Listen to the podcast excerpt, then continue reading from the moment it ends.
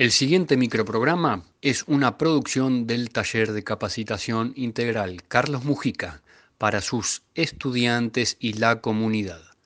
La Escuela por el Aire. Nuestro Facebook, Taller Carlos Mujica.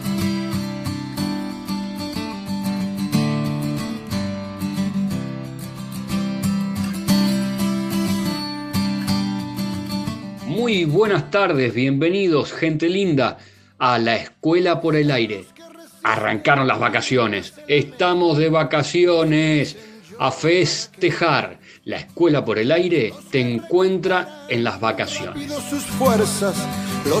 Como habíamos dicho, del programa pasado había quedado varias producciones resonando con respecto a la libertad y nos parecía que podíamos compartirlas.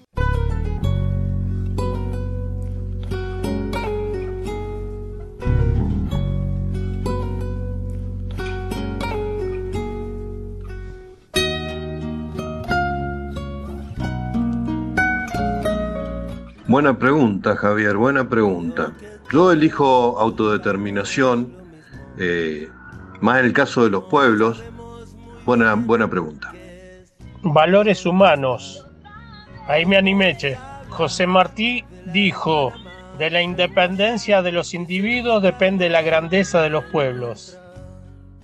Educación. Ser libre es aprender a andar solo, eh, muchas cosas.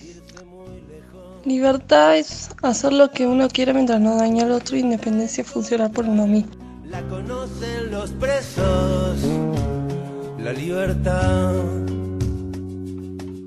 Buenas tardes, eh, me, me, llamo Uri mm, y soy libre cuando me baño, juego con las fibras, merendar, mm, ventilar el cuarto, hacer hacer cama, colgar la ropa y las actividades. Qué buena la palabra de nuestros estudiantes, ¿eh? Como en el taller Mujica estamos acostumbrados a vincularnos al saber desde el hacer, haciendo cosas, nos pusimos a pensar que hacer es ser libre, cuando podemos hacer. Y jugar, jugar es hacer dos veces, porque de eso se trata, ¿no? El juego. Jugar nos hace libres. Jugando somos libres. Hasta nosotros en la radio que estamos jugando y compartiendo nuestro juego con ustedes.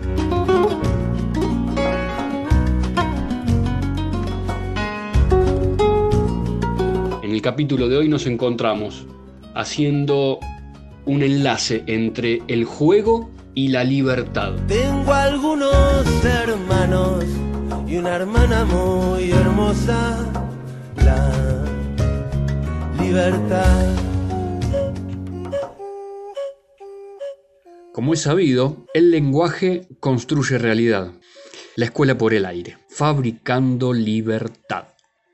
Bien, quería compartir con ustedes el principio de un libro. Les voy a leer la contratapa. Dice, Momo es una niña que posee la maravillosa cualidad de saber escuchar a los demás y que desea ayudar a la gente a humanizar sus vidas, sobre todo cuando los hombres grises deciden apoderarse de uno de los bienes más preciados que poseen, su tiempo, porque el tiempo es vida y la vida reside en el corazón. ¿Te dan ganas de leerlo? ¿Sabes que la piba esta, Momo, tiene un superpoder. El superpoder de Momo es que todos quieren jugar con ella. ¿Por qué será? Aparte, Momo vive en un lugar muy especial. A ver, o a escuchar. capítulo 1 empieza una ciudad grande y una niña pequeña. En los viejos, viejos tiempos, cuando los seres humanos aún hablaban otras lenguas completamente diferentes, ya existían grandes y espléndidas ciudades en los países cálidos. En ellas se levantaban los palacios de reyes y emperadores. Había calles anchas, callejones estrechos y callejuelas intrincadas. Se alzaban templos magníficos con estatuas de dioses de oro y mármol. Había mercados multicolores donde se ofrecían mercancías de todos los rincones del mundo y plazas bellas y espaciosas en las que los ciudadanos se reunían para comentar las novedades y pronunciar o escuchar discursos. Y sobre todo, había grandes teatros. Estos tenían un aspecto similar al de los circos actuales, salvo que estaban construidos en su totalidad con sillares de piedra. Las filas de asientos para los espectadores estaban dispuestas de manera escalonada, una encima de la otra, como en un gigantesco embudo. Vistas desde arriba, algunas de estas edificaciones tenían una forma redonda, otras más bien ovalada, y otras en cambio formaban un amplio semicírculo. Se los llamaba anfiteatros. Había algunos que eran tan grandes como un estadio de fútbol, y otros más pequeños, en los que solo cabían unos pocos centenares de espectadores. Había algunos suntuosos, engalanados con columnas y figuras, y otros eran sencillos y carecían de adornos.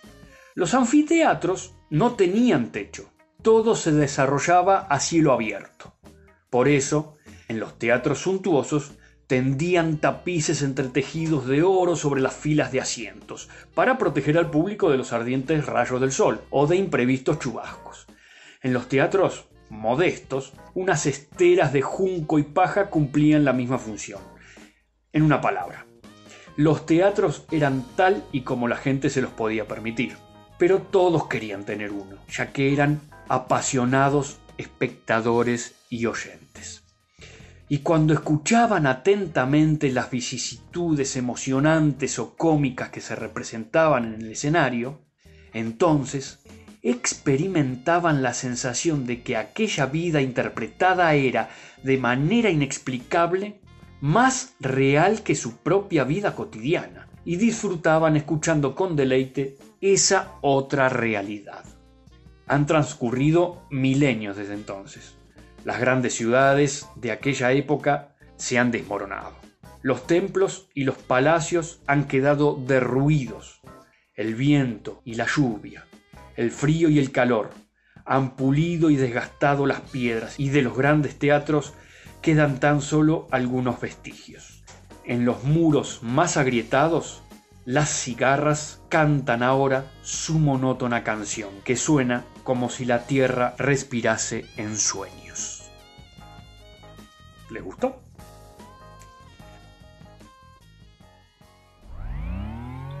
Bueno, chiques, empezamos a terminar.